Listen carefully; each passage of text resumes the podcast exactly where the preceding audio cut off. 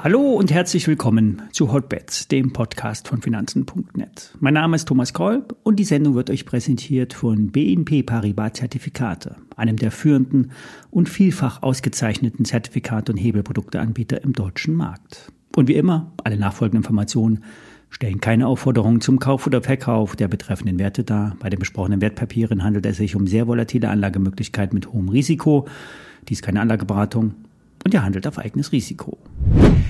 Der WIX bricht aus. Und das will uns sagen, jetzt kommt Bewegung in den Markt. Die Volatilität war auf einem historisch niedrigen Niveau und springt nun an. Noch moderat, das kann sich aber schnell ändern. Die Bullen haben die Bären dermaßen in die Bredouille gebracht, dass nur noch Eindecken hilft. Puts werden geschlossen, indem man Calls kauft. So läuft das nun mal am Optionsmarkt. Es gibt keine Rücksicht. Wer falsch liegt, bekommt den Max Pain zu spüren. Dass die Bullen in der Überzahl sind, zeigen die Sentimentindikatoren. Nur noch 25 Prozent der Marktteilnehmer sind bearish, der Rest ist neutral und die Mehrheit ist bullish. Wenn man sich das Verhältnis zwischen Calls und Puts anschaut, sind 60 Prozent Calls und 40 Prozent Puts im Markt. Das ist ein sehr niedriges Put-Call-Ratio. Solange das Volumen und die Anzahl der Put-Kontrakte sich nicht erhöht, wird jeder Dip gekauft. Der Krug wird so lange zum Wasser getragen, bis er bricht.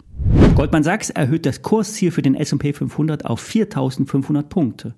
Andere Investmentbanken sind da skeptischer. Die Goldies gehen davon aus, dass die amerikanische Wirtschaft in diesem Jahr deutlich über 1% wachsen wird, während Europa in der Rezession steckt. Heute Nachmittag, eine Stunde vor US-Börseneröffnung, kommen die Verbraucherpreise. Es wird ein Anstieg um 0,3 Prozent zum Vormonat erwartet. Das wäre eine Abschwächung. Die Kerninflation ohne Nahrungsmittel und Energie soll bei 5,3 Prozent liegen. Wobei man sich ja fragen muss, warum gerade die Verteuerung der Lebensmittel negiert wird. Bleiben doch die Nahrungsmittel stabil teuer. Das wird sich auch äh, nicht mehr in der Zukunft ändern. Essen wird teuer bleiben. Das wird auch dazu führen, dass die amerikanische Notenbank die Zinsen weiter anheben wird. Morgen wird zwar eine Zinspause erwartet, im Juni sollte es aber weitergehen. Ganz anders bei der EZB. In Europa ist die Teuerung immer noch zu hoch. Die Zinsen werden am Donnerstag höchstwahrscheinlich leicht angehoben. Das ist kontraproduktiv in einem Umfeld einer Rezession, in der wir uns befinden. Bleiben wir am Markt. Die Indizes steigen weiter an. Es gibt keine Umkehrsignale. Nur die bullische Stimmung warnt etwas.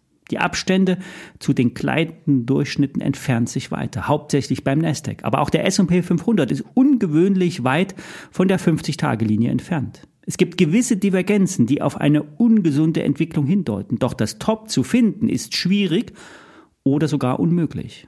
Die einzige Variante, die ich euch anbieten will, ist ein Discount-Put auf den S&P 500. Letzte Woche hatte ich schon einen Nasdaq Discount-Put im Trade der Woche aufgenommen. Jetzt soll es auf den marktbreiten S&P 500 gehen. Die WKN lautet Paula Cäsar 0 Kaufmann Theodor Gustav. Basispreis ist 4800 Punkte, Floor 4300.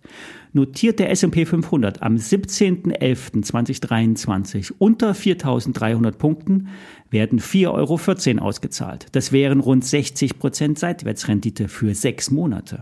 Die Papiere sind aber durchaus auch zum Trading geeignet. Fällt der Markt ein paar hundert Punkte, werden Gewinne mitgenommen. Steigt er allerdings weiter an, kann abgewartet werden.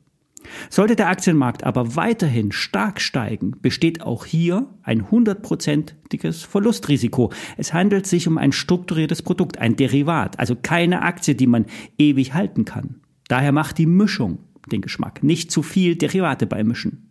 Ich habe derzeit drei laufende Discount-Put-Papiere auf den DAX, auf den Nasdaq und nun auch auf den S&P 500.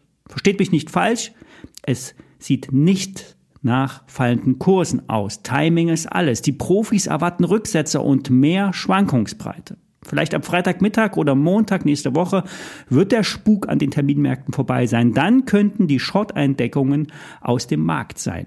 Maybe. Ich stelle euch die E-Sins in die Show Notes. Bis morgen.